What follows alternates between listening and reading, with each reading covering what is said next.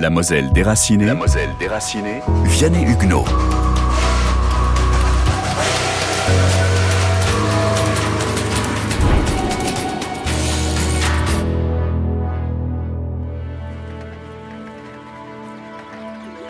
« 48 départements recueillent 400 000 exilés mosellans, dont certains pendant toute la durée de la guerre, de 1939 à 1945.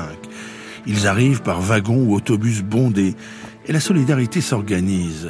Mais rien n'est simple. C'est la rencontre de deux cultures, la confrontation de deux modes de vie. L'époque n'est pas au voyage. Le Lorrain ne sait pas de quel bois se chauffe un Charentais ou un Gersois. À l'inverse, beaucoup ignorent en France l'histoire particulière et mouvementée de la Moselle, plusieurs fois annexée à l'Allemagne, et l'histoire de la Lorraine, la plus frontalière des régions françaises, théâtre de toutes les guerres. Nicole Goulin, une Messine exilée à Ussel, puis à Saint-Étienne.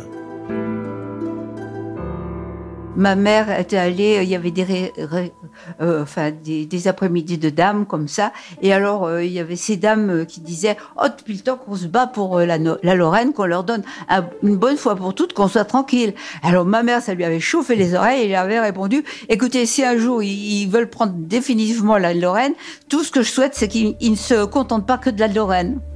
Vous saurez ce que c'est. Jean Hast, professeur d'histoire-géographie à Delme, a publié plusieurs récits sur l'exil des Mosellans, notamment vers la Dordogne les contacts étaient parfois difficiles, mais euh, ils étaient très bien reçus. Alors imaginez un peu les maires, les sous-préfets qui devaient accueillir par train entier des gens et les répartir. Il fallait les emmener par camion, par autobus, par voiture tirée à chevaux. Il fallait les loger, trouver des... des, des, C'était quelque chose d'assez compliqué. Et puis, il y avait beaucoup de préjugés. Euh, Euh, l'ancien maire de Gainsbourg me disait que quand ils partaient, ils disaient oh ben là-bas ils ont 50 ans de retard par rapport à nous, euh, ils vivent encore euh, à l'ancienne mode.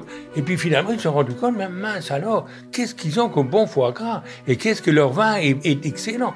Il, y a eu un, apprentissage mutuel de, la vie. Et puis les gens de là-bas, j'ai été étonné de voir les, les expulsés tellement pratiquants, tellement fréquenter les églises depuis 1900 surtout dans des zones radicales socialistes comme là-bas, eh ben, c'était le, laïcisme absolument, la laïcité totale. La cohabitation dans les premiers temps bute sur la langue. De nombreux Mosellans, souvent nommés les Boches, ne parlent pas ou mal le français. Jean-Michel Brun, dont la maman était exilée à Verrières, dans la Vienne.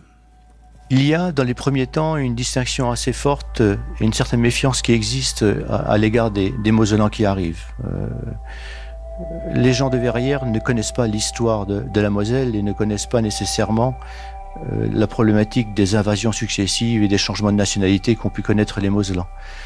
La plupart des gens qui arrivent ne parlent pas le français. Euh, à titre d'exemple, ma, grand-mère euh, n'a jamais parlé le français. J'ai dû apprendre le patois pour pouvoir m'exprimer et communiquer avec, elle. et c'est la majorité, c'est le cas de la majorité des gens qui arrivent à, à Verrières à ce moment-là. Alors forcément, à Verrières, on a encore, euh, euh, à l'ombre du monument mort, quelques mauvais souvenirs de l'Allemagne. Et la langue qui est, euh, qui sert, qu'utilisent les, les Mosellans, eh bien, elle est mal perçue.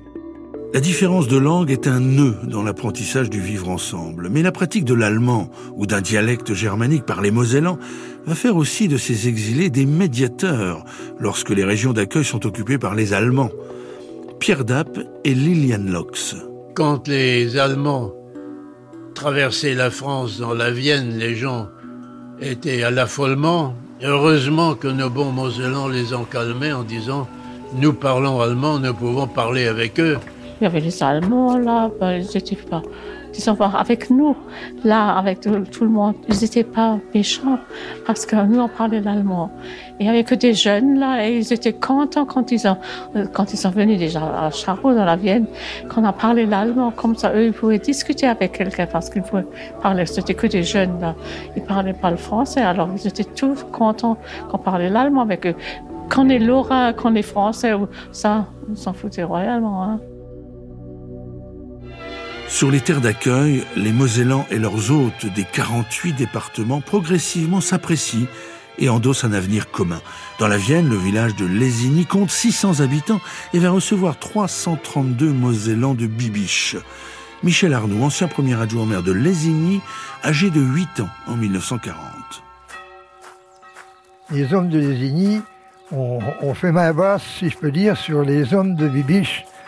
Et Lésigny allait beaucoup à la messe, et Bibiche aussi. Et après la messe, les, les avaient par habitude de faire la tournée des bistrots. Il y en avait cinq, on faisait les cinq bistrots et on rentrait à la maison. pour les bibichois, alors il n'y avait pas de bière à Lésigny, hein. pour les bibichois qui étaient habitués à la bière, et, ben, Lésigny c'était des chopines de blanc et des chopines de rouge. Euh, le premier dimanche, euh, vous voyez dans l'état où ils ont pu se trouver. Hein.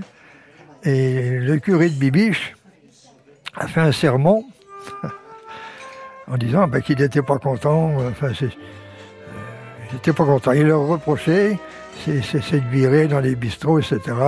Euh, mais ça n'a servi à rien parce que les, les virer dans les bistrots, eh ben, ils ont continué. Euh, voilà. Le zinc, merveilleux accélérateur d'unité. Mais ce qui tisse d'abord cette histoire d'amitié, c'est un patriotisme partagé. La Moselle déracinée avec le département de la Moselle.